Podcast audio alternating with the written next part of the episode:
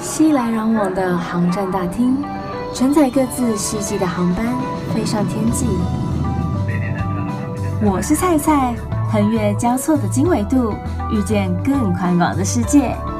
我的飞行日记。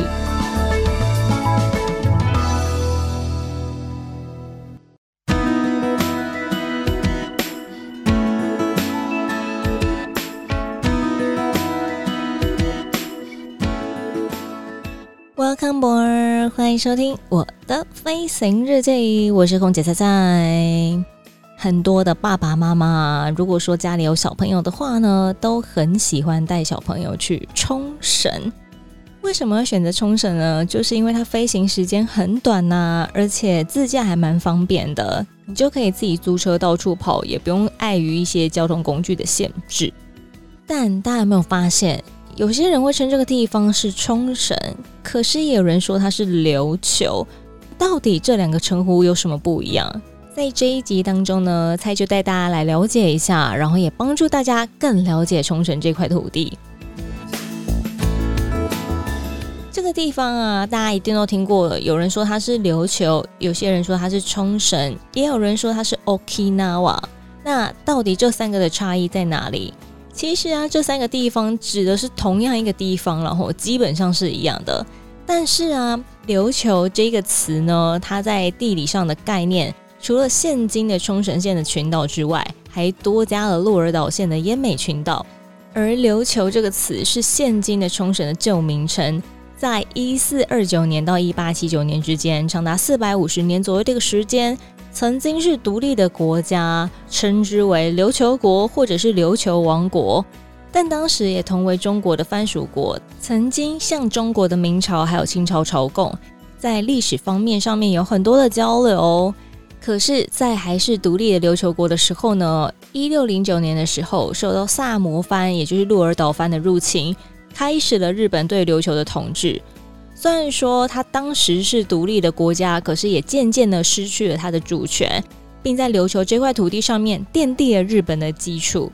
一八七一年的时候，日本全国实施了废藩置县的一个政策，当时的琉球国啊就被编入这个鹿儿岛县，隔年的名称也从琉球国改成了琉球藩。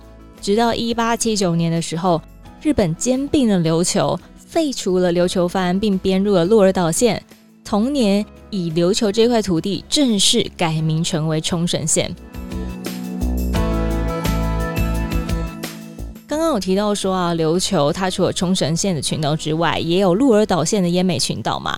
这个奄美群岛曾经是琉球国的土地，但也因为说途中啊转为那个萨摩藩统治，直到现今的行政区仍然是归这个鹿儿岛所管。这也是为什么琉球一词还涵盖了奄美群岛的缘故。至于为什么叫做冲绳呢？似乎是没有一个确切的答案。但其中有一种说法是说呢，因为有着海上的渔场，然后有遥远之处的一个意思。至于 Okinawa 这个称呼啊，则是冲绳的英文名。它不管是日文或者英文的念法都是一样的，都是叫做 Okinawa。可是啊，大家都晓得那霸市就在冲绳嘛。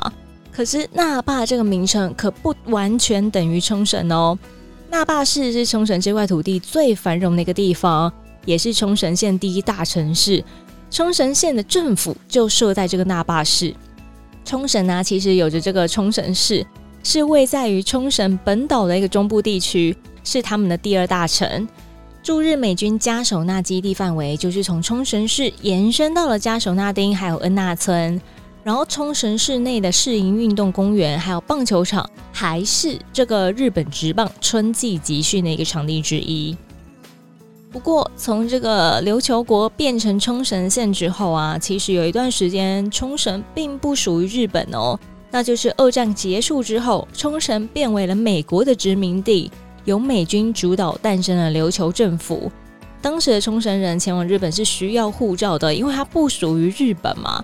是直到了一九七二年才归还给了日本，结束了美国二十七年的殖民，复活成为冲绳县。但即使如此，到现在还是有许多的美军在这个冲绳驻营哦。所以当我们到了冲绳呢，其实还是可以常常看到一些美国军人的足迹哦。现在就让我们来了解一下冲绳的语言吧。你一定会想说，冲绳啊，不就是日本吗？所以它一定就是讲日文啊。没错，现今的冲绳跟日本大多数的地方一样，都是使用日文的标准语进行沟通的。不过，他们也保有冲绳自琉球国时代所使用的琉球语，这可是跟日文不同的语系，发音也可以说是完全勾不上边，要学习起来可能还真有一点难度哦。而冲绳本岛的冲绳方言跟离岛的石垣岛、宫古岛又完全不同。就连本岛也因为南部、那霸、首里、中部、北部等等之类的区域不同而有所差异。现今冲绳的年轻人已经很少很少有人使用完整的方言对话沟通了，大概要爷爷奶奶辈的才有办法完整的流畅谈话。就像我们的客家语也是，其实呃越来越多年轻人不会讲客家话，直到近年冲绳当地也透过电视推广来说方言。激起大家对于这个语言消失的危机意识。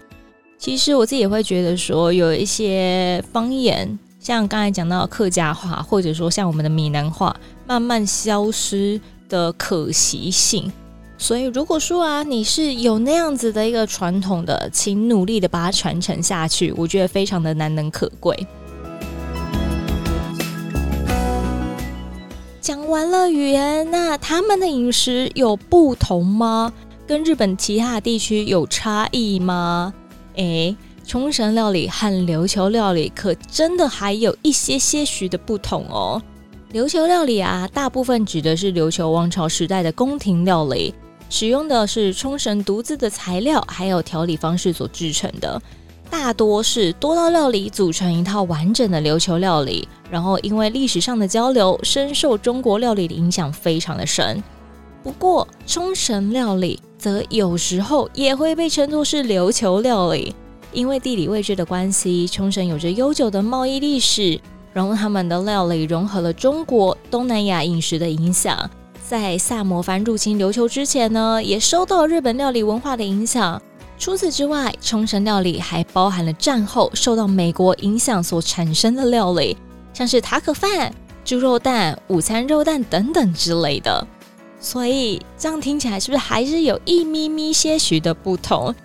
如果说下回大家到了日本啊，到了琉球，到了冲绳，到了那霸，你就可以稍微了解到说他们的差异到底在哪里了。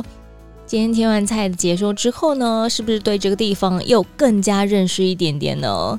尤其啊，如果说到了一个地方去玩，你却不了解那个地方，只不断的吃喝玩乐买东西的话，好像还是有一点点的可惜。也希望大家在玩的时候呢，除了吃喝玩乐、shopping 买东西之外呢，也可以对这个地方有更深一层的了解，来一趟深度旅游。如果说你喜欢今天菜的介绍啊，也别忘了上到 Facebook 或是 IG、Instagram，请你搜寻“我是菜菜”，欢迎登机。我是菜菜，欢迎登机。菜是青菜的菜，来按赞、留言、私讯、分享。也别忘了要订阅或者追踪关注我的飞行日记哦！预祝大家每一天都 Happy Landing，我们下次见。